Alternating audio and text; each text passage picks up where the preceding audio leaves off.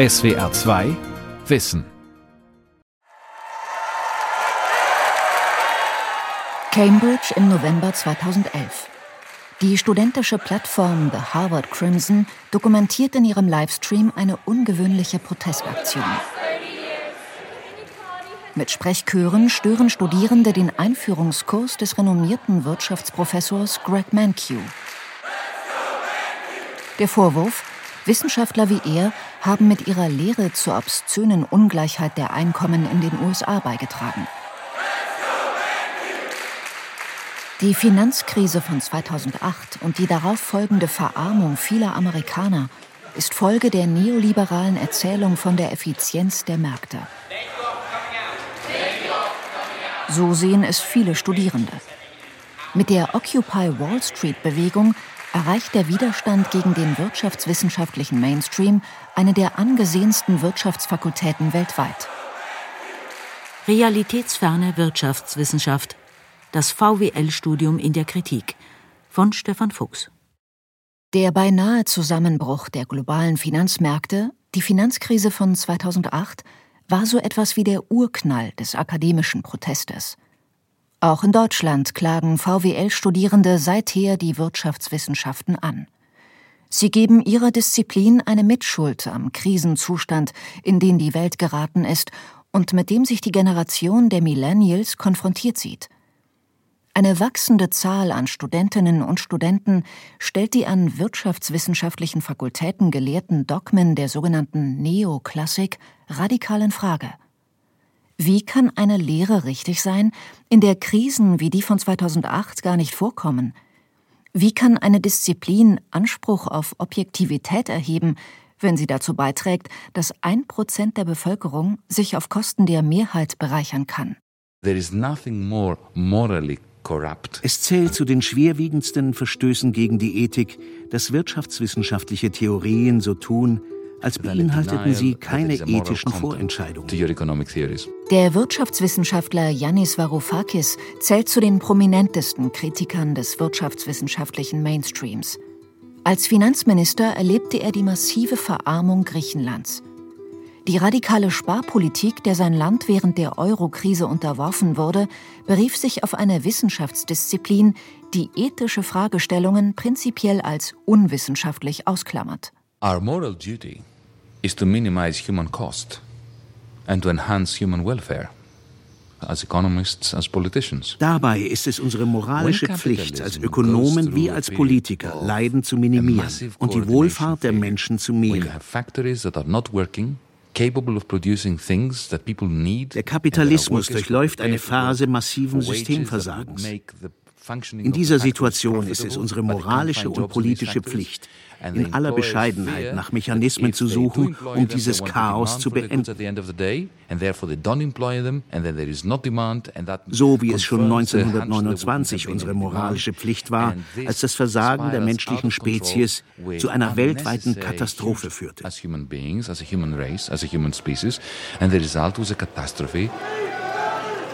Die Wirtschaftswissenschaften erreichen mit VWL und BWL Grundkursen in anderen Studiengängen gut 25 Prozent aller Studierenden in Deutschland.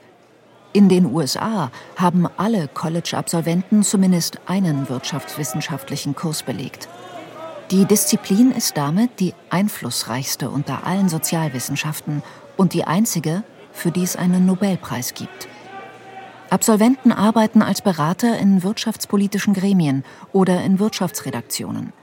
Auf diese Weise strahlen ökonomische Theorien weit in die Gesellschaft hinein und prägen das Bild vom Menschen. Für die aufbegehrenden Studentinnen und Studenten wurde die Lehre von der Effizienz der Märkte so zu einem in weiten Bereichen der Gesellschaft akzeptierten Marktfundamentalismus entwickelt. Das ist die Meta-Erzählung des 20. Jahrhunderts, dieser große Antagonismus zwischen Markt und Staat. Ein Antagonismus, der immer noch hochgehalten wird, auch in den Standardlehrbüchern, wo der Markt immer die Heldenrolle bekommt und der Staat den Bösewicht darstellt. Lukas Bäuerle ist Doktorand der Wirtschaftswissenschaften. 2009 hatte er sein VWL-Studium an der Universität Bayreuth begonnen und erlebt, wie die Studierenden auch nach dem beinahe Meltdown der Finanzmärkte in das Dogma von der Überlegenheit des Marktes eingeführt wurden. Ganz so, als sei nichts geschehen. Unseres Erachtens ist das eine Erzählung, die viel zu kurz greift, die die Vielfalt dessen, was tatsächlich wir an realem ökonomischen Geschehen beobachten, nicht in der Lage ist abzubilden. Denn wir haben es immer mit Mischformen zu tun, wenn wir reale ökonomische Prozesse beobachten von Markt und Staat. Aber wir haben natürlich auch eine riesige Vielfalt von nichtmarktlichen und nichtstaatlichen ökonomischen Prozessen, die in einem solchen Dualismus einfach nicht gedacht werden können. Nach dem Abitur hatte Lukas Bäuerle in Honduras Armut hautnah erlebt.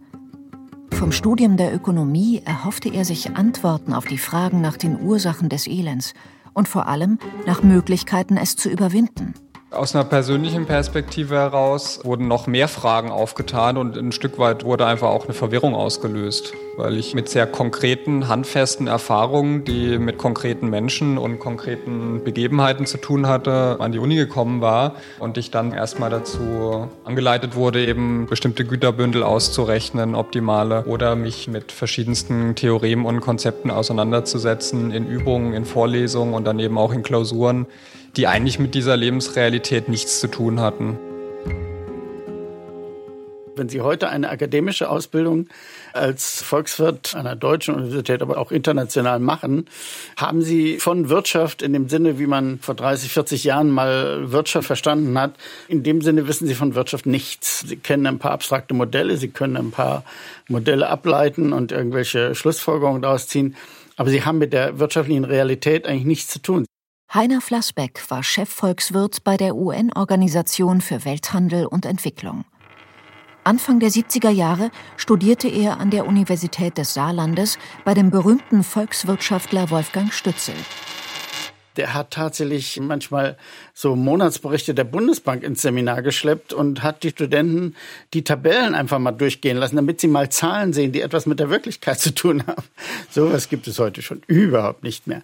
Im Sommer 2020 haben 70 VWL-Studierende den deutschen Ableger der internationalen Initiative Economists for Future gegründet.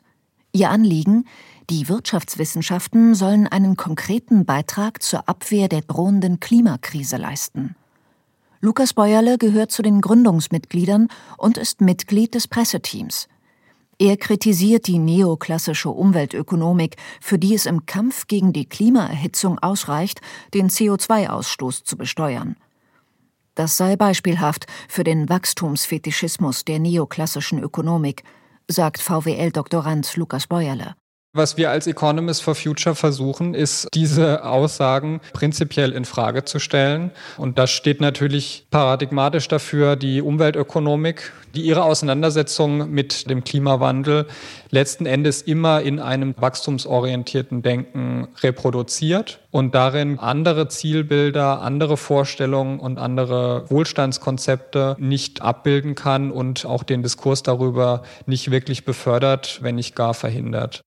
Im Auftrag der gewerkschaftsnahen Hans-Böckler-Stiftung wurde 2016 eine Studie zu den Lehrinhalten der Volkswirtschaftslehre an 54 deutschen Universitäten durchgeführt.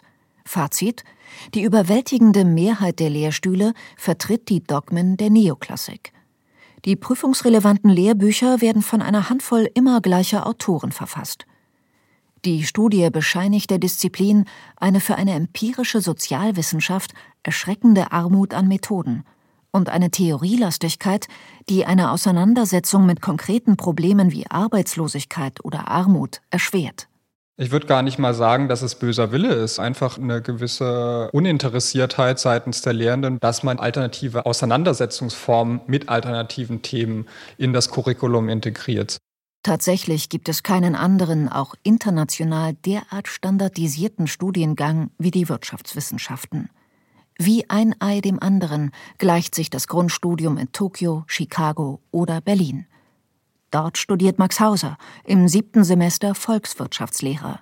Hauptsächlich gibt es das Schema Vorlesung und Übung. Da sitzen bis zu 400 Leute in einem Hörsaal und hören einem Prof zu. Wenn man dann in so einer Vorlesung dann auch mal die Hand hochhält und sagt, okay, ich möchte das jetzt mal ein bisschen mehr diskutieren, dann geht es immer nur bis zu einem gewissen Punkt. Und dieser gewisse Punkt heißt, wir müssen auch mal mit dem Rest des Stoffs durchkommen und können jetzt nicht die ganze Zeit quatschen. Also man hat seltenst die Gelegenheit dazu, wirklich diese Grundsatzfragen zu stellen, so von wegen, ja, wieso benutzen wir diese Annahme und nicht irgendwie vielleicht eine andere?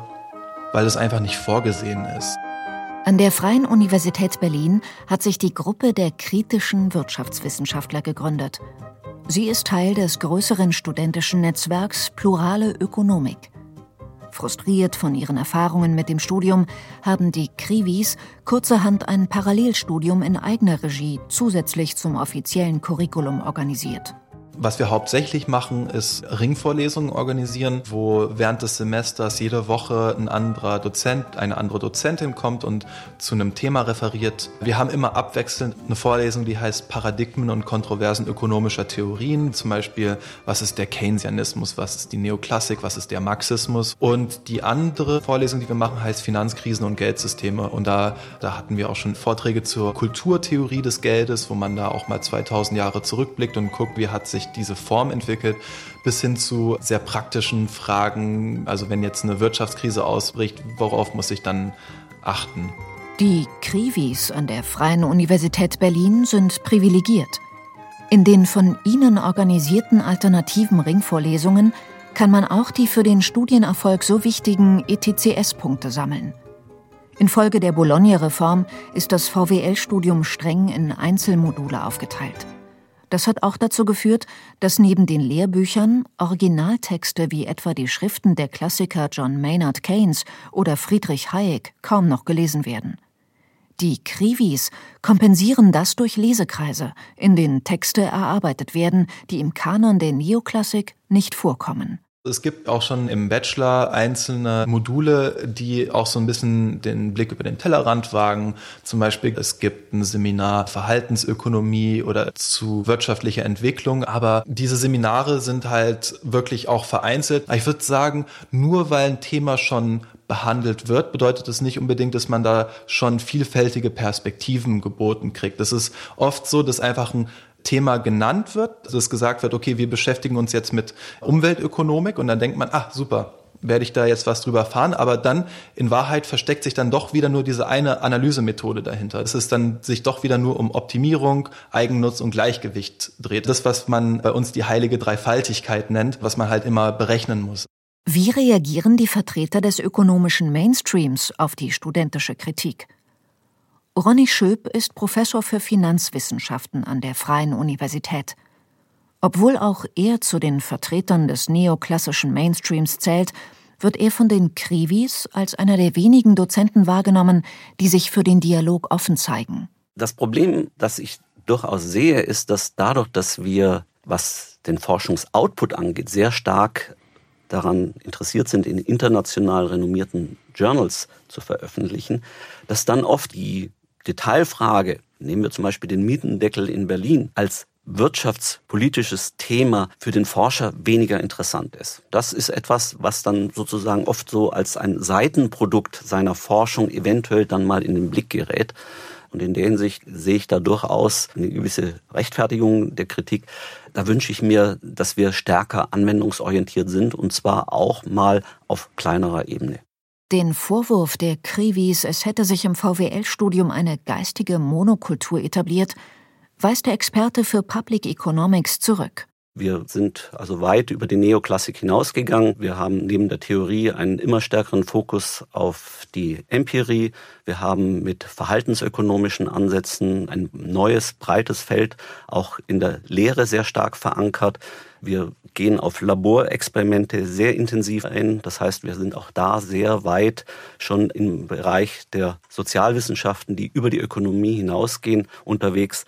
Also ich kann diesen Kritikpunkt schlicht und ergreifend nicht nachvollziehen. Ronny Schöp bedauert, dass die geschichtliche Dimension der Disziplin in der heutigen Lehre unterbelichtet bleibt.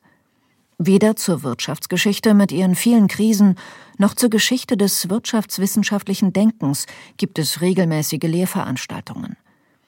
Für Doktorand Lukas Beuerle betreibt die Neoklassik sogar ganz bewusst eine Verdrängung der eigenen Vergangenheit. Das ist natürlich ein ganz verheerendes Problem für eine Wissenschaft, die so enorme Auswirkungen und Bedeutsamkeit in unserer Gesellschaft hat wie die Wirtschaftswissenschaft, dass sie sich nicht mehr daran erinnern kann, wo sie herkommt, was sie für Konflikte ausgefochten hat auf diesem Weg bis heute und was sie vielleicht auch aus ihrer Geschichte an Vielfalt lernen könnte, um mit den Herausforderungen, die wir heute zu meistern haben, umzugehen.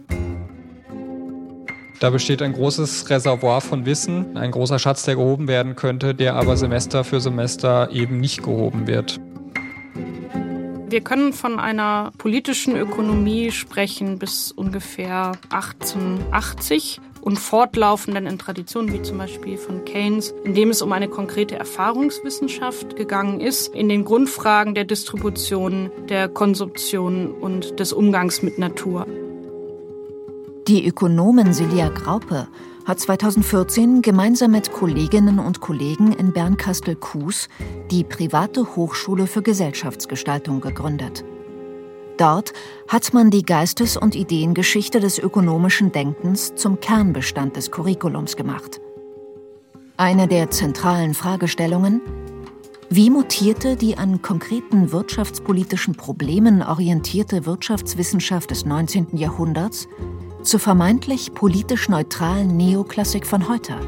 Die neoklassische Theorie ist im 19. Jahrhundert dann reingegangen und hat gesagt, das ist alles nicht mehr, was uns interessiert, sondern uns interessiert nur noch das, was mathematisierbar ist, berechenbar ist. Und was als berechenbar galt, auch zu Recht, ist dann eben das, was geldförmig organisiert ist. Das ist also erstmal der Strom des Wandels der politischen Ökonomie in die Economics, in die Ökonomik, was eben auch genial war, um zum Beispiel marxistische Fragen auszublenden, weil es eben zum Beispiel nicht mehr um Verteilungsgerechtigkeit ging oder gerechte Preise, also all diese Fragen, die das 19. Jahrhundert beschäftigt hat. Messe das Messbare und mache das Nicht-Messbare messbar. Die Devise des Physikers und Astronomen Galileo Galilei hat für eine Sozialwissenschaft fatale Konsequenzen. Entscheidende Faktoren des Wirtschaftsgeschehens wie ökonomische Macht oder soziale Bindungen können schlicht nicht quantifiziert werden. Deshalb kommen sie in mathematischen Modellen der Neoklassik nicht vor. Die zweite Traditionslinie des heute dominierenden wirtschaftswissenschaftlichen Denkens lässt sich vom österreichischen Ökonomen Friedrich Hayek herleiten. Nach seiner These schadet der Staat der Wirtschaft, je mehr er sich einmischt. Auf dieser theoretischen Grundlage entstand an der Chicago School of Economics der Neoliberalismus unter der Federführung Milton Friedmans. Friedman entwickelte das Dogma eines sich selbst perfekt regulierenden Marktes. Die Mathematisierung der Ökonomik gehört nicht zum Erbe Hayeks. Hayek und Konsorten haben eigentlich genau das abgelehnt. Dann ist aber in der Chicago School of Economics zwei Sachen zusammengekommen. Einerseits die Mathematisierung und andererseits das, was ich als Marktfundamentalismus bezeichne, die großen Narrative des Marktes. Für die Kritiker der heute gelehrten Neoklassik ist das eine toxische Mischung. Die mathematischen Berechnungen der Neoklassik suggerieren Wissenschaftlichkeit. Die neoliberale Strömung benutzt höhere Mathematik, um der Erzählung von der Überlegenheit des Marktes die Aura eines Naturgesetzes zu verleihen. Und das ist die Mischform, die heute in den volkswirtschaftlichen Lehrbüchern auftritt. Es ist keine mathematische Wissenschaft mehr, es werden keine mathematischen Definitionen gegeben, es werden Zahlenräume nicht definiert. Aber die Mathematik führt eben dazu, junge Menschen von ihrer Erfahrung zu distanzieren und gleichzeitig damit eben diesen großen Bildern des Marktes zu öffnen. Ein Beispiel sind die Forschungen der US-Ökonomen Carmen Reinhardt und Kenneth Rogoff. 2010 präsentierten sie Berechnungen zum Zusammenhang von Staatsverschuldung und Wirtschaftsleistung. Danach würde das Wirtschaftswachstum bei wachsender Staatsverschuldung deutlich abnehmen. Je mehr sich der Staat verschulde, umso geringer die volkswirtschaftliche Leistung. Der neoliberalen Erzählung von der negativen Rolle des Staates wird durch die vorgelegten Berechnungen ein Schein von Wissenschaftlichkeit verliehen. Später stellt sich heraus, dass das Forscherteam einen banalen Rechenfehler gemacht hatte. Die Berechnungen waren hinfällig. Wir werden groß mit Mikroökonomik. Unser Denken kreist um das Verhalten von Haushalten und Unternehmen. Und es gibt keine Gegenkraft, die uns zeigt, in vielen Fällen ist das, was Haushalte und Unternehmen tun, nicht so, dass es für die Gesamtwirtschaft und die Weltwirtschaft zu einem vernünftigen Ergebnis führt. Obwohl vollkommen klar ist, wenn wir alle Löhne senken, dann sinkt die Nachfrage überall und dann steigt die Arbeitslosigkeit. Das ist so offensichtlich, dass es jeder Mensch nach fünf Minuten versteht. Politiker versuchen zu überzeugen mit dem Bild von der sparsamen schwäbischen Hausfrau, die eben nur ausgeben kann, was sie in der Haushaltskasse hat – Für Heiner Flassbeck ist das der entscheidende Fehler der Neoklassik. Damit werde von der Schuldenbremse im Staatshaushalt bis zu den Stabilitätskriterien im Vertrag von Maastricht alles gerechtfertigt. Das scheinbar Selbstverständliche aber verstelle den Blick aufs große Ganze des Wirtschaftsgeschehens, auf die Makroökonomie. Sie können für makroökonomisches Denken auch gesellschaftliches Denken oder gesamtheitliches Denken sagen. Sehen Sie? Das ist alles das Gleiche. Und das wird in der Tat ausgeblendet, weil die Lehre, die Ideologie, der Glaube ist, wenn ich dem Individuum alles überlasse, dann kommt am Ende auch immer etwas Richtiges heraus. Und das ist einfach falsch. Für Flassbeck nehmen neoklassisch, neoliberale Modelle damit die Perspektive des einzelnen Unternehmens ein. Sie gehen davon aus, wenn jedes Unternehmen seinen Profit maximiere, werde auch die Wirtschaft als Ganzes prosperieren. Diese Mikroökonomik ist an vielen Stellen ganz falsch. Und deswegen ist die eigentlich angemessene Lehre ist eine Lehre, die sich auch gegen das Unternehmerdenken stellt. Das ist die eigentliche politische Schwierigkeit. Immer wenn man vernünftige Wirtschaftspolitik machen will, muss man sich gegen die Interessen der Unternehmer stellen. Aber eben wieder jetzt nur vordergründig, weil hintergründig ist es so, dass natürlich von einer guten, wirklich guten, makroökonomisch guten Wirtschaftspolitik die Unternehmer profitieren die Unternehmer als Ganzes. Ein eklatantes Beispiel, wohin diese mikroökonomisch verzerrte Sicht führen kann, sind für Heiner Flassbeck die gewaltigen Außenhandelsüberschüsse, die der Exportweltmeister Deutschland seit Jahren erwirtschaftet und damit seine Partner in der Eurozone schwächt. Womit wir kämpfen, sind die Einzelinteressen von Unternehmern, die politische Macht ausüben. Zum Beispiel die deutsche Exportwirtschaft. Wer hat verdient an diesem ungeheuren Exportboom? Ja nicht die deutschen Arbeitnehmer, die haben ihn ja möglich gemacht durch ihr Gürtel enger schnallen, sondern verdient haben daran die deutschen Exportunternehmen. Aber die Kehrseite der Medaille ist, dass im Binnenmarkt viele Unternehmen pleite gegangen sind. Unternehmen haben verloren dadurch, dass wir keine gute binnenwirtschaftliche Entwicklung hatten. Insofern kann man nicht einfach sagen, die Unternehmer, eine bestimmte Unternehmergruppe mag profitieren, aber die Unternehmer als Ganzes ist, profitieren von einer guten Wirtschaftspolitik in meinem Sinne viel mehr als von einer schlechten Wirtschaftspolitik im neoliberalen Sinne. Eine politische Dimension der Wissenschaft ist der Neoklassik fremd. Für den Volkswirtschaftler Ronny Schöb gibt die Politik Ziele vor. Die Ökonomie entwickle nur das Instrumentarium, um die Ziele dann möglichst effizient umzusetzen. Zudem klagt der Wissenschaftler, werde das große Narrativ von der Effizienz der Märkte in Politik und Medien meist unzulässig vereinfacht. Eine der Kernaussagen der Mikroökonomie ist, dass perfekte Märkte effizient sind. Was ankommt in der öffentlichen Diskussion ist, Märkte sind effizient. Dadurch kriegt die ganze Diskussion eine Schieflage. Ein perfekter Markt ist eine Idealisierung, die sagt, wenn wir auf beiden Marktseiten sehr, sehr viele Teilnehmer haben, die alle die gleichen Informationen haben, dann gibt es keine Marktmacht. Das heißt, jeder hat den Nutzen aus seinem Handeln und jeder trägt die gesamten Kosten seines Handelns. Dann führt der Markt zu einem effizienten Ergebnis. Das ist die Ausgangssituation für volkswirtschaftliche Analyse. Und was wir dann sehen, ist im Wesentlichen immer wieder, dass Märkte nicht so perfekt sind wie dieses Idealbild. Und dann geht es im Wesentlichen darum, wie funktioniert der Markt, wo muss der Staat eingreifen und wie kann er es bestmöglich tun. Unter Umständen müssen wir sagen, wir schaffen leider weder mit dem Markt noch mit den Staatseingriffen ein befriedigendes Ergebnis. Dann müssen wir abwägen, wollen wir mehr Markt oder mehr Staat. Wirtschaftswissenschaftler Yannis Varoufakis kritisiert ganz grundsätzlich die von der Neoklassik behauptete politische Neutralität. Er unterstützt die alternativen studentischen Netzwerke und plädiert vor allem für Bescheidenheit. Das Wirtschaftsgeschehen lasse sich nur bedingt im Voraus berechnen und vorhersagen. The left, the right, the center all had some rational voices within them that point out the importance of indeterminacy in economic and human processes. Bei den politischen Linken, bei den Rechten, in der Mitte, überall gab es Stimmen der Vernunft, die auf die Bedeutung der Unbestimmbarkeit wirtschaftlicher und menschlicher uh, Prozesse hingewiesen haben. The Austrian uh, political economist, who is very much on the right of everyone I know. Der junge Marx wusste, dass die Wirtschaftsgeschichte keinem Determinismus unterliegt. Später hat er dieses Wissen seinem Anspruch auf Wissenschaftlichkeit geopfert. Ein Vertreter der äußersten Rechten, Friedrich Hayek, verstand sehr wohl, dass mathematische Modelle keine Aussagen über das Marktgeschehen machen können, weil menschliches Handeln prinzipiell unbestimmbar ist position in favor of accepting the importance of radical indeterminism in the economy is not left, right, center. Mein Plädoyer für das Akzeptieren der radikalen Unbestimmbarkeit der Ökonomie zielt auf die Demokratie. Alle Bürger tragen eine Verantwortung. Sie müssen selbst zu Experten werden und sich nicht auf die Expertise irgendeines Wirtschaftswissenschaftlers verlassen.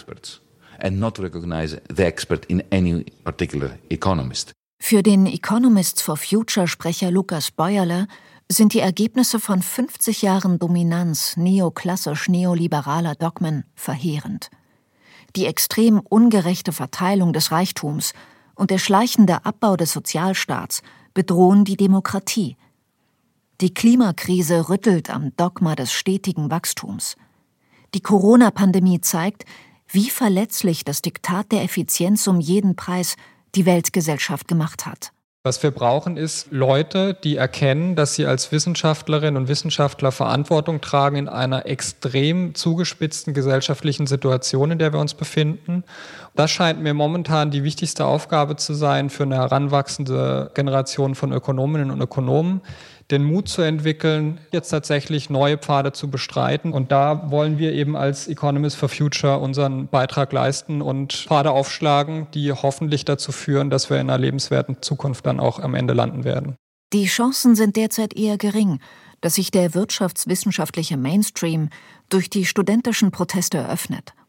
Zu verschult ist das Studium, zu sehr verliebt ist die Forschung in ihre realitätsfernen Modelle – zu vernetzt sind die wissenschaftlichen Institutionen mit einflussreichen Interessengruppen im globalen Wirtschaftssystem. Ohne erheblichen Druck aus der Gesellschaft werden es die rebellierenden Studentinnen und Studenten nicht schaffen, den Panzer dieses über Jahrzehnte gewachsenen Theoriegebäudes aufzubrechen. Dabei wäre es vielleicht gerade jetzt besonders nötig, Angesichts der vielen weltweiten Krisen und der absehbaren Erschöpfung wichtiger Ressourcen über alternative Wirtschaftsmodelle nachzudenken.